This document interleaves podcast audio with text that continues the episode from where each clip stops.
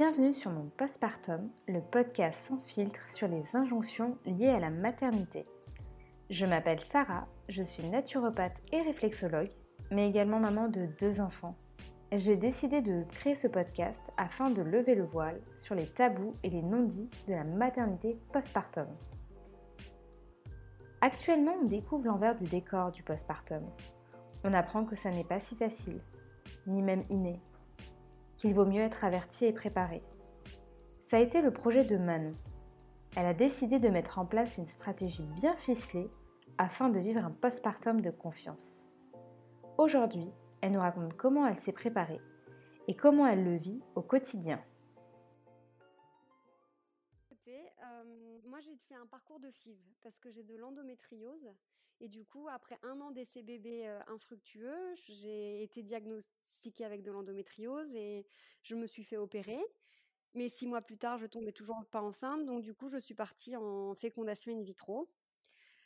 Euh, j'ai eu la chance que ça marche du premier coup, mais il y a eu des complications parce que j'ai eu une hyperstimulation ovarienne, ce qui fait que j'ai commencé ma grossesse à l'hôpital j'ai passé donc dix jours à l'hôpital et ensuite euh, pendant deux mois. Donc ça a été un début de grossesse très difficile, très médicalisé, avec beaucoup de rendez-vous pour faire des, je ne sais pas combien d'échographies j'ai faites, mais beaucoup, etc.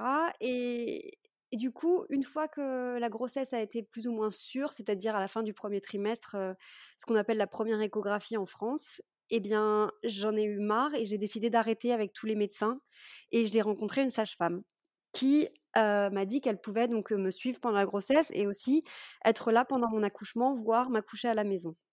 Décision qu'on a prise ensemble avec l'avis du médecin, l'accord du médecin qui me disait que tout allait bien, donc c'était possible. Et ça a changé complètement ma grossesse, même si ça a continué d'être difficile parce que physiquement, une grossesse, bah, enfin, en tout cas pour moi, j'ai trouvé ça pas du tout chouette. Euh, on a mal, euh, on a des nausées, on a des reflux, enfin, c'est, on grossit. J'ai trouvé que c'était, euh, c'était vraiment quelque chose de dur d'être enceinte, mais je crois qu'il y a des femmes qui adorent, donc c'est vraiment tout à fait subjectif.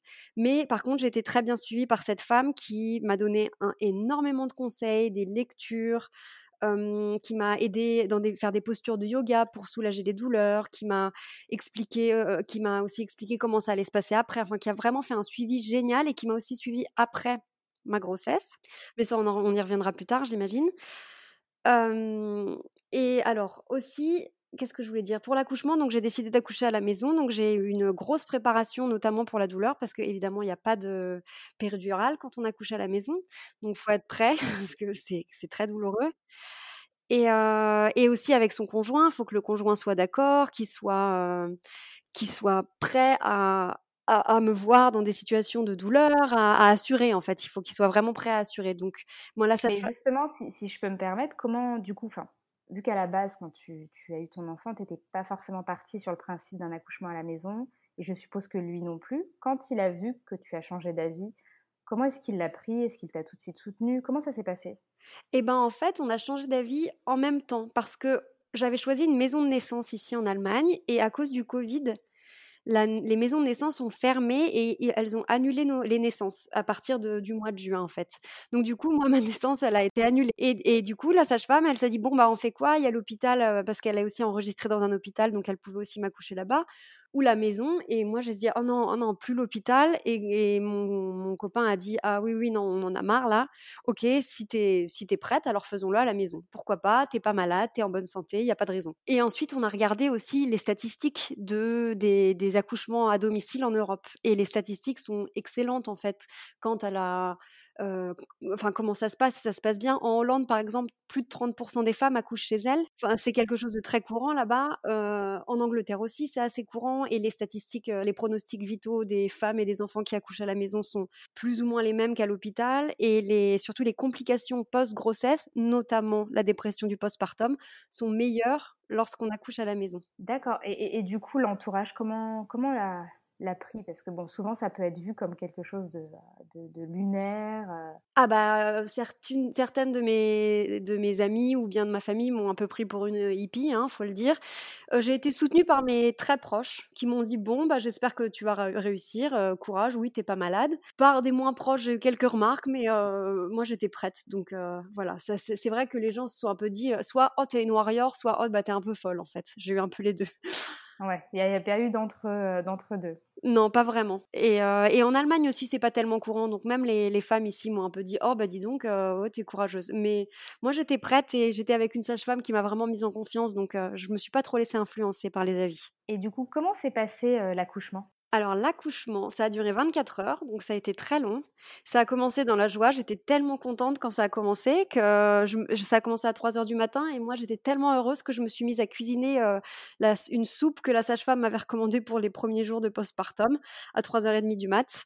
Donc ça a vraiment bien commencé et ensuite... Euh, disons que cinq heures après, j'ai commencé à avoir des douleurs très fortes toutes les minutes et demie. Donc là, ça a été très, très, très, très, très difficile. Donc, mais bon, comme j'étais chez moi, j'ai pu manger à ma faim, boire à ma soif. J'ai pris des bains. mon, mon, conjoint ou ma sage-femme m'ont fait des massages tout le temps voilà, donc ça a été et ça a été très doux, ça a été très douloureux, mais très doux. J'étais très entourée, plein d'amour. J'avais toute l'attention dont j'avais besoin. J'avais aussi des moments d'intimité avec mon conjoint parce que la sage-femme nous laissait quand elle voyait que c'était nécessaire. Ça a été fluide, en fait. Et, et comme on se connaissait très bien tous enfin et eh bien du coup on, elle savait de quoi j'avais besoin je savais de quoi ils avaient besoin elle a su me pousser en me disant allez Manon, maintenant ça suffit, euh, faut que tu voilà quand quand c'était nécessaire, elle, a su me laisser aussi euh, tranquille, elle a su euh, essuyer mes larmes quand j'en pouvais vraiment plus et voilà et puis la poussée s'est passée très bien en, 20 minutes.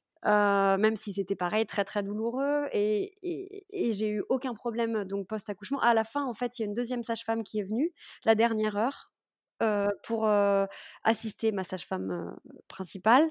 En fait, au cas où il y a un problème, comme ça, il y a une sage-femme pour la maman et une sage-femme pour le bébé. Ah oui, donc tout était très bien cadré finalement. Tout est très bien cadré. Elles, elles font ça. donc, elle avait, elle a 25 ans ou 30 ans d'expérience, la sage-femme avec qui j'ai été. Donc, c'était pas du tout sa première naissance à domicile. Et donc, elles, savent tout à fait ce qu'elles font. Et on avait tout préparé. Au cas où il y avait un problème, il y a toute une procédure auquel on avait parlé avant. Et, et voilà. Donc, disons, quand le bébé est arrivé, ça a été, ça a été magique parce que déjà, j'étais hyper fière de moi et puis la douleur s'arrête instantanément, ça quand même on peut le dire, surtout que j'ai pas eu de déchirure, donc la douleur s'arrête instantanément. J'avais pas pris, j'avais pas de péridurale ou de quelque anesthésie qui soit, donc du coup j'étais vraiment claire. Donc j'ai vraiment pu assister à tout avec tout mon esprit. Bon, après, avec toutes les hormones, j'étais un peu quand même shootée, mais donc le bébé a été posé sur moi. Ça a été un moment magique. Ça a été vraiment magique. Mon conjoint et moi, on était en larmes de bonheur. ensuite, il a coupé le cordon, enfin, un peu comme dans les films, le cordon coupé, le bébé qui se met au sein. La sage-femme qui m'avait prévenu avant qu'elle me donnerait pas de conseils, sauf si je lui en demandais pour la mise au sein. Et il se trouve que mon bébé est monté, en fait, il était posé sur mon ventre et après qu'on ait coupé le cordon, il s'est déplacé tout seul et il s'est tout seul mis sur mon sein, en réflexe. Donc du coup, la mise au sein s'est passée de façon pareil très fluide. Et, ça, c'était, c'était aussi super parce que j'imagine que ça compte beaucoup, parce que c'est quand même compliqué l'allaitement pour beaucoup de femmes. Donc c'est vrai que moi, ça a commencé comme ça, donc c'était super. Et ensuite, les sages-femmes sont allées remplir des papiers dans la cuisine et on est restés tous les trois au lit avec le bébé, à se regarder, à se découvrir, à se dire bonjour avec mon conjoint, à s'embrasser, à se dire qu'on s'aime et tout ça. Et au bout de deux heures, elles sont revenues, elles ont fait tous les tests médicaux pour les réflexes, etc. des, des nouveau-nés. Voilà, je sais pas comment ça s'appelle en français, mais la première visite, quoi. Et ensuite, elles ont vérifié aussi encore une fois que moi tout allait bien. il était 7h30 du matin. Et elles m'ont dit bon, bah allez, salut, bonne journée, on revient ce soir pour vérifier que tout va bien enfin, la sage-femme principale est revenue donc en fin de journée. Donc ça, c'était mon accouchement. Et entre-temps, ma maman qui était en France est arrivée. Donc elle a été là au bout de trois heures. Puis d'accueillir des gens à la maison, c'était aussi simple. Enfin, évidemment, on n'avait pas, pas prévu une grande cuisine ou quoi que ce soit, mais les, les très proches, c'est-à-dire que les deux enfants de, de mon conjoint, ma maman et sa maman sont venus très Mmh rapidement. On s'était dit que ça, on, verrait comment ça, comment ça se déroulait. On, s'était gardé une porte de sortie de dire, OK, on verra comment c'est. Au final, j'étais tellement heureuse et avec les hormones, impossible de dormir, bien qu'on était réveillé depuis 24 heures. J'étais complètement, j'avais l'impression d'avoir pris de la drogue, quoi. J'étais complètement dans un autre monde. Que, que j'étais contente que tout le monde passe. Oh, mais venez, mais bien sûr, oui, tout le monde peut venir. D'ailleurs, le deuxième jour, ça a été un peu le défilé, c'était un peu trop. Je me suis rendu compte a, posteriori que ça aurait peut-être été bien qu'on fasse un peu moins de visites le deuxième jour, mais voilà, ça a vraiment commencé comme ça dans une espèce d'euphorie et, de joie en fait. Et tu dirais que le, suivi de ta sage-femme, c'est-à-dire du début à la fin, parce que finalement, ce postpartum, cet après-accouchement, il s'est, euh, euh, quand même préparé euh, en amont, en fait, finalement, sans que vous mettiez forcément le doigt dessus le fait de le faire à la maison, de, laisser les, choses se faire naturellement, mais d'avoir quand même un encadrement médical au cas où ça pourrait déraper, tu penses que ça t'a beaucoup aidé à mieux gérer les premiers jours? Eh bien, complètement. Ça m'a beaucoup aidé à gérer les premiers jours, simplement parce qu'en fait, on avait parlé du postpartum, on avait parlé des dépressions postpartum, et c'est quelque chose qu'on avait euh, envisagé et dont la sage-femme m'avait préparé, en fait. Elle m'avait expliqué euh, ce qui pouvait arriver euh, émotionnellement et physiquement. alors déjà, elle m'avait expliqué contractuellement ce qui pouvait arriver lors d'un accouchement, donc j'étais préparée, entre guillemets, au pire, sans me faire peur évidemment, mais elle m'avait dit voilà, ce sont tous les risques parce que légalement, elle, doit me, me prévenir. Et elle m'avait aussi recommandé de regarder des vidéos. J'avais regardé plein de vidéos d'accouchement. Alors la première fois, autant dire que j'ai failli vomir. La première vidéo d'accouchement que j'ai regardée, je me suis dit mais mon Dieu, c'est horrible. Comment mon, vagin ne peut pas faire ça? Ça, ne marchera pas. En fait, si ça marche. et mais donc j'ai persévéré, j'en ai regardé d'autres et je me suis rendu compte que c'était quand même assez magnifique ce qui nous arrivait. Et ça ne t'a pas effrayé de voir l'envers du décor, le fait de voir que bah, tu pouvais faire une dépression, avoir des, des, déchirures, des séquelles physiques, physiologiques. Ça ne t'a pas rebuté finalement? Ah, Alors j'avais très peur des déchirures et d'une épisiotomie. C'était ma grande crainte en fait. Donc j'avoue que j'ai beaucoup travaillé là-dessus. Je ne sais pas pourquoi. Alors euh, moi j'étais vachement focalisée sur avoir une déchirure parce que j'avais beaucoup entendu des vidéos de femmes qui avaient eu des déchirures et des, des problèmes, euh, donc, euh, des problèmes à, à cet endroit-là pendant très longtemps, pendant des années après. Et moi ça, ça me faisait vraiment vraiment peur. Mais ma sage-femme, elle m'a vachement rassurée en me disant bon, t'inquiète, regarde les résultats, regarde les, statistiques. Elle m'avait donné une huile pour me faire des, des, massages du périnée. Donc tous les jours, le dernier trimestre, je me suis fait des massages du périnée. Enfin, à partir du huitième mois. pareil, pendant l'accouchement, elle, elle avait plein de techniques pour ne pas avoir de déchirure. Donc, par exemple, elle, elle, me faisait des espèces de cataplasmes au café, des cataplasmes d'huile. Elle m'a tenu la partie entre l'anus et le vagin, donc au moment de l'accouchement pour pas que ça se déchire. Elle m'a fait respirer d'une certaine façon. Enfin voilà, elle a fait plein de techniques comme ça qui fait que, eh bien, j'ai pas eu de aucun problème. Et aussi, le fait que l'accouchement soit si long comme c'est à domicile fait que le, périnée, il a le temps de, s'élargir, de s'élargir, de s'élargir. On le laisse en fait faire sa vie et finalement, il s'adapte à la position et à la sortie du bébé. Exactement. Et aussi, le fait de ne pas avoir de péridurale, le fait de tout sentir, en fait, eh bien, ça fait qu'on ne pousse pas plus que nécessaire. Parce que c'est vrai que quand on sent rien, j'imagine que du coup, on dit pousse, pousse, pousse, mais c'est compliqué de savoir exactement à quelle intensité pousser. Donc peut-être que ça, ça, peut créer plus de déchirures, j'imagine. Donc c'est vrai que ça, ça a aussi joué. Et mmh, du coup, est-ce qu'après, par la suite, tu peux te dire, parce qu'on en a un petit peu parlé au téléphone, et tu m'avais dit, voilà, moi je suis pas là pour dire que mon postpartum était juste magnifique et donner l'impression que c'est les autres qui qui s'en sortent pas. Tu as vécu des difficultés, ce que tu m'as dit? Alors, faut pas faut pas se leurrer, les difficultés, elles sont j'ai envie de dire presque quotidienne. Hein. C'est, euh, mais euh, je pense que c'est pas, enfin c'est pour c'est pour tout le monde pareil. C'est on n'est on n'est pas sur Instagram, on est dans la vraie vie. Donc dans la vraie vie, les bébés pleurent, les bébés ne dorment pas. Euh, on sait pas trop ce qu'on fait, surtout quand c'est le premier enfant, j'imagine encore plus. Donc voilà, moi j'échappe pas à la règle. Donc j'ai eu des moments en fait. par exemple, je peux te raconter un petit événement si tu veux, un petit épisode eh bien, j'étais seule avec mon bébé et on a reçu la livraison d'un nouveau frigo. Ça paraît absolument ridicule, mais donc j'étais toute seule en train d'organiser le nouveau frigo et j'ai décidé de changer les portes du frigo de sang. Seulement, ça prend énormément de temps et je me suis dit, oh bah pas de problème, je peux faire ça évidemment. Et en plein milieu, en plein milieu, donc quand toute la nourriture était étalée partout dans la cuisine, que les portes du frigo étaient donc sur le sol. bébé s'est mis à pleurer, pleurer, pleurer, et impossible de le, de le poser sans qu'il hurle. Donc je me retrouve là avec l'équivalent de 10 kilos de nourriture congelée et froide partout en été, des portes du frigo par terre, un bébé qui hurle dans les bras, moi qui suis très fatiguée parce que il avait deux mois, donc je dormais pas du tout, enfin très peu. Et enfin voilà, à me sentir complètement débordée et surtout c'est vraiment de me dire mais là je suis sous l'eau là qu'est-ce que je fais? Oh mon dieu et de, de plus réussir à voir clair en fait. Alors voilà j'ai pleuré avec mon bébé tous les deux on a pleuré tous les deux ah mon dieu mais c'est horrible ce qui nous arrive euh, j'ai fini par euh, appeler une amie qui m'a dit oh bah je travaille donne-moi une heure j'arrive donc euh, au bout d'une heure elle est arrivée on a pu tout finir etc mais ce jour-là j'étais dévastée. Même si ça paraît débile comme ça parce que c'est un petit épisode et maintenant quand je regarde j'en ris mais ce jour-là j'étais vraiment je me sentais nulle en fait. Me dire mais pourquoi je me suis lancée dans ça déjà? Pourquoi j'ai cru que j'allais y arriver? Première question. Deuxièmement, c'est ah mais j'y arrive même pas parce qu'en fait je suis nulle. Euh, troisième question, c'est mais comment je vais faire? Je peux pas être toute seule avec mon bébé, je peux rien faire d'autre que lui. Mais euh, voilà, il y a eu des jours où je me suis pas douchée, des jours, des midis quand mon conjoint commence à travailler où j'ai pas déjeuné. Mmh ben en fait, euh, c'est aussi maintenant je me rends compte que le bébé c'est pas grave s'il pleure deux minutes, mais au tout début, un petit bébé qui pleure, c'est plus important que tout le reste en fait. C'est impressionnant. Ah, c'est impressionnant. Donc, moi, je, je, l'achète tout. Si le bébé se met à pleurer, c'est priorité numéro une. Donc, voilà, se retrouver à être sale, affamé et avec un bébé dans les bras, oui, ça, ça arrive. Mais c'est pas grave. Mais voilà, en fait, c'est. il faut réussir à. Pour moi, le, secret, enfin, le secret, ce que, ce que j'ai réussi à faire malgré toutes ces, ces difficultés, c'est de réussir à gérer ma culpabilité et à en parler. Et de me dire, bon, bah, voilà, aujourd'hui, j'ai. Enfin, là, pendant, pendant une, un quart de seconde, j'ai un peu envie de le jeter par la fenêtre, mais c'est pas grave, je l'aime quand même et ça va passer. Et voilà, et je l'assume. J'en ai, eu très très marre. Voilà. Il y a eu une blague un peu avec mon, mon conjoint, c'était de dire bon bah on le rend à la sage-femme. C'est pas grave, on le rend à la sage-femme. voilà. Et c'était un peu la blague de dire bon bah là on en a marre, c'est difficile, mais voilà. Et le fait d'en rire comme ça, de se dire voilà là j'en peux plus, j'ai plus envie là eh bien, ça déculpabilise en fait.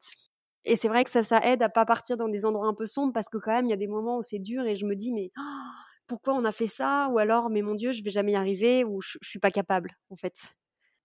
Et comment tu faisais au quotidien Voilà, parce que les premières semaines, on le sait toutes, c'est pas forcément évident, encore plus quand on n'est pas préparé. Mais quand on a une certaine préparation comme toi, comment, comment ça s'articule au quotidien? Est-ce que tu avais constamment du relais? Est-ce que tu arrivais à avoir du temps pour toi, pour, te, bah, pour, te pour recharger les batteries tout simplement? Est-ce que tu peux nous raconter? Alors, déjà, la sage-femme est venue me voir tous les jours pendant 2-3 semaines. Et ensuite, à la demande, donc au début c'était deux, trois fois par semaine, puis une fois par semaine, puis là c'est plutôt des échanges par texto encore aujourd'hui. Donc, elle est venue tous les jours, une, fois par jour, et ça, ça a été un grand soutien parce que du coup, elle m'a donné plein de conseils, et donc je savais que ça qu'elle allait venir à un moment donné. Donc, les jours où j'étais toute seule, je savais que j'allais avoir cette, cette euh, demi-heure ou cette heure avec ma sage-femme pour euh, bah, par exemple, pouvoir lui laisser le bébé pendant qu'elle fait les soins et moi aller me doucher rapidement pendant 5 minutes, ce qui paraît euh, rien, mais voilà. Ma maman a été là aussi pendant 15 jours au début. Et ça, ça a été une aide précieuse. Elle a vécu chez une copine à moi qui habite en face de chez nous et elle venait donc tous les jours passer 3-4 heures avec nous. Elle allait faire les courses, elle nous faisait à dîner. Elle faisait aussi à dîner aux enfants de mon conjoint. Et, et ça, c'était super parce que mon conjoint a dû recommencer à travailler malheureusement très rapidement. Avec, à cause du Covid encore, comme nous, dans le milieu de l'audiovisuel, on n'a pas du tout eu de travail pendant plus de deux mois. Et bien, dès que ça s'est arrêté, donc en juin, il a eu du boulot, il a été obligé de le prendre parce qu'on était un peu bah, fauchés, hein, faut, le dire. donc, ouais, ça c'est. Alors qu'on avait prévu de faire l'inverse, de travailler beaucoup avant et d'être tous les deux à la maison pendant un moment après. Malheureusement, ça s'est pas passé comme ça. Ça, c'était un petit coup dur. Donc, du coup, c'est vrai que c'était super que ma maman ait pu venir et puis être, a pu être là pendant, pendant deux semaines. Et ensuite, ensuite j'ai été un peu seule, mais au bout de deux semaines, en fait, je trouve que c'est pas été la période la plus dure. Les, les... Ça a commencé vers la quatrième semaine, quand les coliques ont commencé, que ça a commencé à être plus dur, j'ai trouvé. Parce qu'au début, le bébé dort quand même énormément, et moi, j'avais pas de travail, donc j'ai pu dormir avec mon bébé beaucoup. Je me suis vraiment, vraiment beaucoup reposée la journée, en fait. Mmh j'ai pas hésité à faire des siestes. Donc voilà, j'ai et ça c'est et je suis restée au lit aussi pratiquement complètement alitée pendant deux semaines, pas complètement mais presque. Presque, ouais. Voilà. Tu as limité tes mouvements. Exactement. Et, et du coup, c'est vrai que ça, ma récupération physique a été assez rapide du coup, grâce à ces deux semaines que je me suis octroyée. Après, je pense que j'ai eu la chance, c'était mon premier enfant, Donc et les enfants de mon conjoint sont quand même plus grands. Ils ont plus de 10 ans les deux, donc c'est vrai que je pense que pour les mamans qui ont un, enfant à bas âge, c'est bon bah c'est un peu plus compliqué de rester alité pendant deux semaines malheureusement. Voilà, c'est vrai que ça c'était l'avantage du premier enfant. Donc voilà, donc ça c'est plutôt. J'ai été très entourée en fait, et j'ai aussi programmé un peu cet entourage. Donc il y avait aussi la maman de mon conjoint qui est notre voisine, qui est venue m'aider, etc. Donc j'avais prévu un peu un espèce de cercle intime de, de coups de main. Et aussi. Tu avais fait ton petit, avais fait ton petit village, quoi. Exactement. Et j'avais aussi demandé de ne pas avoir de cadeaux, que personne ne m'offre des peluches, des bodys, etc. Mais de, de me donner des sous et de faire une cagnotte en fait. Et avec cet argent, j'ai organisé une femme de ménage et une babysitter qui commence un peu plutôt maintenant plutôt qu'à l'époque en fait, mais une femme de ménage qui est venue donc toutes les semaines. Et elle va encore venir quelques fois et puis après bon bah il y aura plus de tout dans la cagnotte donc on verra bien mais et en fait, ça a été super. Et franchement, ça vaut tous les bodys du monde, hein, et tous les, toutes les poussettes et tout ce qu'on veut, parce que c'était de l'argent très bien dépensé d'avoir quelqu'un qui fait le ménage et quelqu'un qui puisse aussi venir récupérer mon fils une heure quand les grands-mères sont pas disponibles, quand tout le monde a sa vie, et donc d'avoir une heure quelqu'un à la maison qui est avec le bébé pendant que moi je puisse aller faire les courses, ou bien me doucher, ou bien travailler cinq minutes. C'est très pratique. Et donc, je suis bien contente d'avoir utilisé de l'argent comme ça, en fait, parce que le bébé, il a besoin de rien. C'est vrai que quand on a, surtout quand on a un premier enfant, on a tendance un petit peu à se laisser aller à acheter tous les derniers gadgets de puériculture. Sauf qu'une fois qu'on a le bébé dans les bras, on se rend compte que lui a surtout besoin de nous et que nous, on a c'est plutôt la maman finalement qui a, qui a des besoins les premières semaines, voire les premiers mois. Et c'est vrai que quand tu m'en avais parlé la dernière fois, j'ai trouvé ça hyper judicieux de proposer à son entourage bah, l'élaboration d'une cagnotte, mais il me semble que tu m'avais dit que certains ont été un petit peu décontenancés. Euh, ils étaient assez étonnés et n'ont pas forcément compris le principe. Bien oui, parce que en fait, on se rend compte que les gens font des cadeaux non seulement pour faire plaisir à la personne, mais aussi pour se faire plaisir à eux-mêmes, en fait. Et je sais que j'ai eu beaucoup de personnes qui étaient un peu frustrées de ne pas pouvoir aller dans les boutiques de bébés pour acheter un body ou pour acheter une peluche ou je ne sais quoi, et qui étaient un peu genre ah bah d'accord, bah tu veux pas de cadeau, bah super, un peu vexées en fait. Mais j'ai été été assez ferme en leur disant mais mais on a déjà tout ce qu'il faut, ça sert à rien, je vais me retrouver avec tout. Le... Enfin j'ai dû donc à chaque fois argumenter que le bébé il utilisait les vêtements que quelques semaines, que sur eBay on trouvait déjà tout, que bla bla bla pour pour, pour que les gens ne m'offrent pas tout et n'importe quoi. Bon, je me suis quand même retrouvée finalement avec 6 ou 7 peluches, quoi. Donc, malgré tout, tu vois, après, il y a des choses assez mignonnes. Par exemple, j'ai des amis qui ont des enfants et je leur ai dit, bah, vos enfants, ils peuvent nous faire un cadeau. Ils ont qu'à nous donner ce les choses avec lesquelles ils jouent plus, par exemple. Donc, j'ai eu une petite peluche d'un petit garçon qui m'a dit, tiens, celle-là, je l'adorais quand j'étais bébé et hop, qui nous l'a donnée. Donc, des choses aussi un peu plus sentimentales. Alors, il faut essayer de trouver des des diversions en disant ah mais tiens pourquoi est-ce que tu me donnerais pas un truc de ton fils que tu as adoré? Enfin voilà pour euh, un peu euh, voilà pour que les gens soient pas trop vexés mais ouais ça a été quand même un petit un petit débat ouais quand même. Mais après euh, bah il faut moi j'ai tenu le coup hein. c'était difficile mais j'ai tenu le coup en leur disant non je veux pas de cadeau je préfère avoir de l'argent ou rien. Oui et puis finalement c'est enfin même je pense que ton entourage s'en est rendu compte ça a été beaucoup plus profitable pour vous tous plutôt que de de te ramener des doudous à foison qui n'auraient juste pris, enfin, ils auraient juste pris la poussière sur la commode et, toi, tu te serais retrouvé à, devoir faire le ménage ou, ou que sais-je, et, ça n'aurait pas été profitable ni pour toi ni pour ton bébé finalement. Exactement. C'est vrai qu'en en fait, on a plutôt besoin de main d'œuvre et de coups de main, comme tu disais. En fait, c'est la maman qui a besoin d'aide, c'est pas le bébé. Le bébé, tant qu'il nous a nous et que nous, on est entre, suffisamment reposé et, capable de s'occuper de lui, ça lui suffit en fait. Donc, en fait, j'ai essayé de mettre tout en œuvre pour être reposée et disponible pour m'occuper de lui. Voilà, ça a été mes, mes buts et c'est comme ça que j'ai utilisé l'argent que, que j'ai eu la chance d'avoir donc par mes amis et ma famille. Et, et, les gens qui étaient prêts à m'aider aussi, c'est comme ça que je, c'est comme ça que je leur ai demandé de l'aide en fait, dans, cette, dans cet état d'esprit-là. D'accord. Et maintenant que tu as un petit peu plus de bouteilles, si je peux dire ça comme ça, quelles sont tes recommandations euh, Voilà, si une future mère ou une jeune accouchée euh, s'adressait à toi pour te demander des conseils, qu'est-ce qui reviendrait le plus? Alors moi, je dirais qu'il faut faire une petite introspection avant ou pendant la grossesse en fait. C'est très important de de se remettre en question et de savoir quelles sont nos, limites et nos, défauts et ce qu'on n'est pas capable de faire ou ce qu'on pense qu'on peut faire et qu'en fait non. Enfin, de, se remettre un peu en question sa psyché. Donc, il ne s'agit pas de faire une thérapie parce qu'en neuf mois, c'est bon, c'est pas non plus possible, mais il, s'agit de se connaître en fait. Donc ça, je trouve que ça a été assez important et c'est ce que j'ai pas mal fait pendant ma grossesse et surtout qu'en plus, moi, j'ai eu la chance avec le Covid finalement, ça a été une chance de ne pas travailler pendant deux mois, donc d'avoir vraiment du temps pour, pour savoir qui j'étais un peu. Et, et ça, c'est important parce que du coup, parce qu'en fait, le bébé, il nous met souvent face à nos limites, en fait. Très, très, très, très, très souvent, c'est un peu un miroir de soi-même. Et on se dit, ah bah voilà, ça, je peux pas le faire, ou bah ça, je pensais que je pouvais, et en fait, non.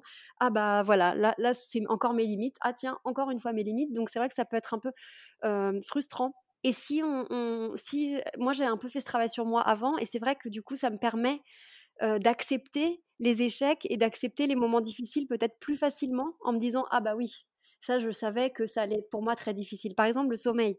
Moi je suis une vraie dormeuse je dors 9 heures par jour normalement et là autant te dire qu'à 4 mois hein, mon bébé ne dort pas. Encore une fois c'est pas un bébé Instagram donc euh, il dort très mal encore. Enfin lui il dort très bien mais il fait ses nuits à lui, il fait pas mes nuits, il fait pas mes 9 heures de sommeil comme j'aimerais, et c'est pas grave, mais c'est vrai que ça, je savais que ça allait être mon plus gros challenge, d'autant plus qu'on s'était mis d'accord avec mon conjoint que c'était moi qui faisais les nuits, étant donné que j'allaite, puisque lui travaille. Donc mmh je suis toute seule la nuit, sauf s'il travaille pas, et comme il travaille beaucoup en ce moment, bah, c'est vrai que du coup c'est pour ma pomme, et, c'était on, avait, on s'était mis d'accord avant. Donc, sachant ça, j'ai mis tout en place pour avoir un système de sommeil qui me permet de survivre en fait. Et, euh, et je me suis pas dit oh ça va marcher, mon bébé va dormir très vite. J'ai lu beaucoup de bouquins sur comment fonctionnait le cerveau des bébés, par exemple pour le sommeil, qu'est-ce qui, enfin pourquoi ils dormaient comme ça, et, pas des bouquins de préparation. Je laisse mon bébé pleurer dans une pièce parce que ça j'avais j'avais refusé dès le début de d'entraîner mon bébé au sommeil. Donc j'avais lu beaucoup de choses très bienveillantes et d'ailleurs, en parlant de bienveillance, ce serait peut-être le point numéro 2, c'est d'apprendre à être bienveillant envers soi-même, avant, avant d'envers les autres, envers soi-même, apprendre à, se tromper et que ça soit pas grave, à, culpabiliser et que ça soit ok, à faire des bêtises et que ça soit ok, avoir des pensées noires et que ça soit aussi pas un problème. Mmh apprendre à demander de l'aide, pour moi ça, ça a été très difficile. D'où l'épisode du frigo, tu vois, où j'aurais pu demander dès le début à quelqu'un, mais ça c'est pas mon fort de demander à quelqu'un de m'aider, puisque je, moi je, j'ai un peu tendance peut-être à me surestimer par moment ou à me dire mais non mais ça je peux le faire je peux le faire je peux le faire. Et en fait bah non je peux pas le faire. C'est je suis juste une personne et en fait non. Et, euh, et du coup apprendre à, gérer ça. Alors évidemment ça n'a pas marché à tous les coups hein. j'ai juste essayé de travailler là-dessus pendant la grossesse et je travaille encore là-dessus maintenant avec mon bébé. Et c'est quotidien donc c'est vraiment une remise en question et aussi apprendre à se faire confiance peut-être donc moi pour ça, bah, j'ai lu beaucoup de choses, comme je te disais, j'ai lu des bouquins sur l'éducation de Jasper Jules par exemple, ou bien sur le sommeil, ou bien sur l'accouchement, pour aussi parer à toutes les mmh, éventualités. Oui, non, pas les éventualités, mais à tous les discours en fait qui peuvent être parfois néfastes de ah oui, bah tu sais, ton bébé à cet âge-là, il devrait faire ci. Ah bah ah bah oui, mais bon, si tu le laisses pas pleurer un peu aussi, il aura pas de voix. Enfin, à tous les, un peu les réflexions de vieux on peut entendre en, tant que jeune maman, les trucs, ou alors les concurrences, ou les, toutes les malveillances qu'il qui peut y avoir quand on est jeune maman. Et c'est vrai que si on est un peu préparé, entre guillemets, et si on sait à quoi s'attendre, ou alors pareil, suivre des, comptes Instagram comme le tien par exemple, ou euh, un autre qui s'appelle Badass, Badass Mother Birther, et c'est sur des femmes qui accouchent, donc euh, avec beaucoup de vidéos d'accouchement. Et en fait, voilà, d'avoir des, des, des témoignages d'autres femmes, ça m'a vachement aidé dont un, bouquin d'Ina Gaskin qui parle, euh, où c'est que des témoignages de femmes qui ont accouché chez elle, par exemple. Euh, donc ça, je l'ai lu et c'était euh, c'était hyper enrichissant. Un, autre bouquin, je sais plus comment ça s'appelle, mais de, témoignages de femmes avec leur bébé qui dormait pas. Pareil, de se dire ah bah oui, mais en fait c'est normal. Voilà. Tu t'es tourné plutôt vers des, des, solutions réalistes et des témoignages réalistes plutôt que de te contenter de ce que les gens disent, parce que c'est vrai que souvent les gens n'essayent pas vraiment de nous dire la vérité, ou en tout cas s'imaginent qu'ils nous préservent au début, en nous disant non, ça va aller, ça dort, euh, c'est que du bonheur. Et effectivement, quand on se retrouve avec le bébé et qu'on a été bercé pendant neuf mois de, de, fausses bienveillances, on, déchante très rapidement. Ouais. Eh bien, moi, j'ai trouvé que pendant l'accouchement, oui, c'était vraiment un mélange de personnes très bienveillantes. «Ah, mais c'est génial, tu vas voir, c'est que du bonheur, c'est tellement chouette», et cetera. Alors moi, j'ai trouvé que je trouve que c'est beaucoup, beaucoup de bonheur, hein. Personnellement, euh, j'ai eu la chance de ne pas avoir de dépression postpartum, alors c'est plutôt du bonheur, mais c'est un bonheur très difficile. C'est un bonheur sans sommeil, c'est un bonheur, euh, très très enfin Il n'est pas sans condition, hein. Non, il n'est pas sans condition ce bonheur et puis, enfin voilà, moi, si j'arrive à manger par exemple, euh, tu vois, par exemple, j'ai vu sur Instagram il y a quelques jours une, une photo d'une actrice donc, qui vient d'avoir un enfant qui est né en juillet, qui s'appelle Sophie, Sophie Turner, je crois, c'est une actrice de Game of Thrones, enfin, peu importe. Et elle fait Ah, soirée en amoureux, avec un, elle a un verre de vin, des chips devant la télé. Mais enfin, pour moi, c'est super. Hein, je suis très contente qu'elle puisse faire ça. Mais moi, si j'arrive à manger mon dîner sans devoir aller cinq fois dans la chambre de mon bébé pour être sûr qu'il se rendorme, et, c'est déjà un exploit quoi pour le moment. Donc, en fait, c'est un peu, c'est super pour elle. Hein, et si c'est la vérité, c'est chouette. Mais c'est ce genre aussi d'exemples comme ça, ou alors des vidéos postpartum de femmes qui ont la ligne au bout de cinq minutes c'est super, mais je sais que c'est pas du tout la réalité pour beaucoup de personnes. Enfin voilà, enfin ça dépend. Après, il y a des gens qui ont une batterie de nounous et qui peuvent se permettre tout, c'est super pour elle, mais ça fait pas partie de, ma réalité en tout cas. Et c'est vrai que ça, ça peut être très frustrant et ça peut créer aussi un peu de la jalousie de se dire oh putain moi ça marche pas comme ça chez moi pourquoi voilà mon bébé il est pas aussi bien parce qu'il dort pas ou alors ceci ou alors cela mais en fait il faut éviter toutes ces, pollutions éviter aussi d'écouter la grand-mère qui a rien lu et qui sait enfin pas la pas ma grand-mère mais c'est un peu une expression hein, que je dis ça mais les personnes qui sont souvent, souvent plus âgées d'ailleurs, qui sont mères ou grand-mères d'enfants d'enfants adultes et qui te disent oui enfin il faut faire comme ci il faut faire comme ça et en fait il faut pas oublier que ces femmes là ou elles ont ou ces hommes là ils n'ont pas lu ils ne sont pas renseignés sur la petite enfance ou sur l'accouchement sur la grossesse sur les bébés depuis 30, 40, 50, 60 ans en fait. Donc eux, ils pensent bien faire en disant nous à l'époque on faisait comme ça et ça les a pas traumatisés. Cette phrase, cette phrase grandiose, la phrase bateau de ça les a pas traumatisés. Eh bien voilà, il faut, se rappeler que nous on cherche pas. Enfin moi mon but c'est ne pas juste de ne pas traumatiser mon fils, c'est de le rendre heureux et et, bien dans ses pompes. Donc c'est un peu plus compliqué que juste ne pas le traumatiser. C'est clair. donc forcément, c'est, on a un peu plus d'ambition, on va dire. On a un peu plus d'ambition peut-être qu'à l'époque. Et puis c'est pareil, les, les, croyances ont changé et il faut vivre avec son temps. Donc ce que je fais souvent aussi, c'est que quand j'entends des personnes qui me disent ah oui moi j'ai laissé mon bébé pleurer ça va pas traumatiser par exemple je lui conseille des bouquins que j'ai lus ah bah regarde, tiens, j'ai lu ça, si ça t'intéresse vraiment, si tu penses vraiment, tiens, tiens, renseigne-toi et reparlons-en. Et donc, bon, en général, les personnes ne lisent pas ce que je leur conseille, évidemment, puisque, bon, en général, ils sont assez bornés, mais au moins, ils n'ont plus rien à me dire, ils savent, ils savent pas trop comment parer cet argument. Donc voilà, c'est vrai que l'information est, un peu et un peu mon, secret en fait. C'est de m'informer en me disant bah, très bien, super ton argument, mais regarde, moi j'ai cet argument, lis ça et reparlons-en. Et, maintenant, voilà, que, que, que, tu as passé les trois mois et que bon, tu considères que tu es toujours plus ou moins dans le postpartum, comment est-ce que tu le vois? Maintenant le postpartum Eh bien, en fait, après, bah déjà, je suis toujours en postpartum, hein, même si c'est quand même différent parce que j'ai un peu plus d'assurance vis-à-vis de mon bébé, mais je le vois comme une période très charnière qui peut être à la fois très belle et à la fois très dure. je le vois comme une étape dans la vie d'une femme, en fait, dans la vie d'un couple aussi. Parce que ça, c'est une autre chose à laquelle on n'est pas préparé. C'est J'ai l'impression qu'il faut un peu se dire au revoir avec son conjoint en disant Bon, salut chérie, je t'aime très fort, on se revoit dans six mois, voire un an, voire deux ans, j'en sais rien, on verra. Mais non pas qu'on ne se voit pas, mais c'est-à-dire que le bébé prend une place quand même énorme donc ça, ça, ça a été un peu une surprise pour moi. En fait, je m'attendais pas à ce que ça soit autant. Voilà, bon bah c'est comme ça et c'est très bien. Il faut s'adapter. Voilà, c'est en fait et puis c'est pareil, c'est aussi une période un peu charnière où on se dit ah bah je suis mère, même encore aujourd'hui après quatre mois. Alors, ça me fait tellement bizarre de me dire, je suis maman ou alors j'ai un fils. Cette phrase me, semble tellement absurde. J'ai un fils, moi. Voilà, mais non, mais non, c'est moi qui suis la fille de quelqu'un. J'ai pas de fils, c'est pas possible. Enfin, voilà, il y a toujours des espèces de petites adaptations il faut aussi un peu se battre avec les petits regrets. Par exemple, moi, j'irais bien reprendre les cours de danse le soir, mais évidemment, c'est absolument impossible. Physiquement, ce serait possible, mais je suis tellement fatiguée et surtout, mon bébé, comme je l'allaite, il a super besoin de moi, surtout le soir. là, c'est impossible de le laisser. Et puis même moi, je ne me sens pas capable de, de, le laisser, je culpabiliserais trop. Enfin voilà, donc il faut un peu, il faut un peu s'ajuster dans, sa vie sociale et donc faire de la place au bébé en fait. Et c'est un peu un, travail de tous les jours et ça, peut, ça se fait parfois dans le bonheur et parfois dans la douleur. Par exemple, il y a quelques semaines, j'étais, je suis allée visiter ma famille que par ailleurs avec laquelle je m'entends très très bien, donc ça aussi c'est une chance je pense. Mais je me suis rendu compte que donc ces dix jours-là, et eh bien la personne avec qui j'avais préféré passer du temps, c'était avec mon bébé, plutôt que bah ouais, je sais pas, mais tu vois, comme je le donnais vachement, comme il, faisait vachement, c'était un peu le petit bébé randonneur qui allait d'un bras à l'autre toute la journée, puisqu'ils étaient tous super contents de le voir évidemment, et que et eh ben il, a, il avait fini ses périodes de colique, donc il était il est de vachement bonne humeur, ça j'ai de la chance. Donc du coup tout le monde oh il sourit, oh gna donc j'étais contente de le retrouver, j'étais là ah mais en fait ah je suis contente que ce soit nous maintenant quoi, tu vois?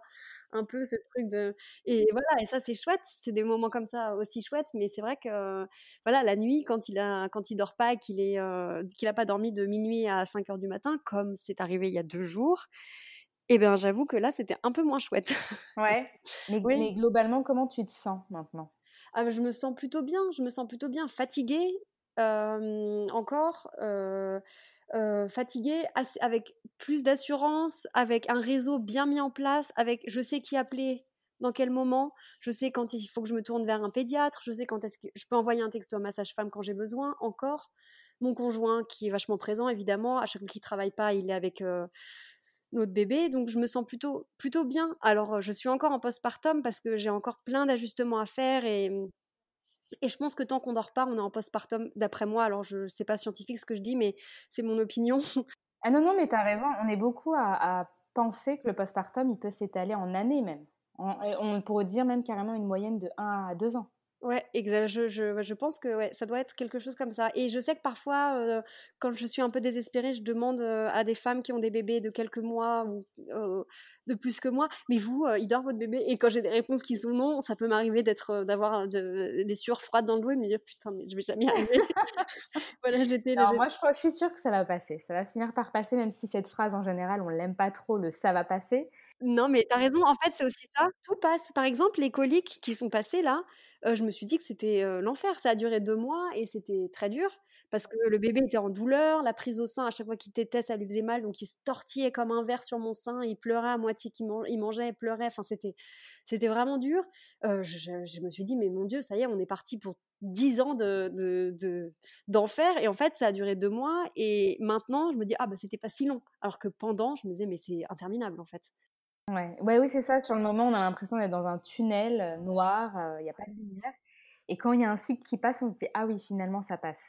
Ouais, exactement. Comme les dents, là, on a eu une petite crise de mal de dents en début de semaine et ça va mieux depuis hier. Et les trois premiers jours de la semaine, j'étais là, ok, alors c'est parti pour trois mois de mal de dents constant, je ne vais plus dormir, c'est fini, c'est la fin de ma vie. Et en fait, bah, hier, il a plutôt bien, enfin, il s'est pas réveillé plusieurs heures d'affilée pendant la nuit. Donc, en fait, ça, oui, c'est ça, c'est que par phase. Donc, il faut garder ça en tête aussi, de se dire, là, c'est dur, souffle un grand coup, médite, ça va passer. Bah écoute, euh, Manon, je te remercie beaucoup pour ton témoignage. Bah, je t'en prie, j'espère que ça va pouvoir être utile à des jeunes mamans ou à des mamans qui ont plus de difficultés de moi ou qui n'ont pas eu l'occasion de, se préparer. Tout en sachant que voilà, chacune, on, fait face à des difficultés qui peuvent se ressembler ou, être différentes. Euh, Exactement. L'idée de cet épisode, c'est de montrer quand même qu'il y a la possibilité de maîtriser son postpartum, en tout cas les grandes lignes, hein, d'essayer de les maîtriser et de, de, l'aborder avec plus de confiance et de sérénité. C'est possible euh, en étant entouré. Donc vraiment, je te remercie de, nous avoir partagé tout ça. J'espère que de ton côté, ça ira bien. Bah, J'espère aussi. Et je voulais te dire quelque chose. Je voulais te dire un grand merci pour ta page euh, Instagram. Oh, parce que je, je, voulais aussi dire euh, ça euh, donc dans le podcast parce que je pense que c'est très important d'avoir des, des Instagrams comme le tien qui sont bienveillants, positifs, même si ça parle de dépression ça va parler à beaucoup de femmes et ça va permettre à beaucoup d'entre nous de se dire qu'on n'est pas seul. Tu vois, même moi qui suis pas en dépression postpartum ou qui ai eu plutôt cette chance d'être assez positive, de lire les témoignages, ça, fait un bien fou parfois parce qu'on se reconnaît, même si on n'est pas en dépression, on se reconnaît forcément par moment. Et ça fait du bien de se dire, euh, d'avoir, ça, crée en fait un espèce de réseau, même si on se connaît pas les unes les autres, de se dire, ah bah il y a plein de mamans et, ça fait du bien un peu de sororité dans, cette période de nos vies, je crois. Et ça, c'est très important d'avoir du, positif et des, d'avoir des gens qui, qui, sont bienveillants autour de nous. Et je pense que ta page Instagram, dont toi, ça, ça fait partie de, de ça et c'est super. Donc, c'est aussi un conseil que je donne, c'est de rester dans cette lignée-là, en fait, de suivre plutôt les comptes comme ça plutôt que les stars qui sont super et qui ont tout réussi dans leur vie et qui, tout est faux, en fait. Mais elles peuvent boire du champagne et, et avoir, avec leur 34 avec un bébé d'un mois dans les bras. Bah, écoute, merci beaucoup. On se dit à très bientôt. Oui, à très bientôt. Si vous avez apprécié cet épisode, n'hésitez pas à le commenter, le liker et pourquoi pas le partager afin de me soutenir. On se retrouve dans deux semaines pour un prochain épisode. À très bientôt.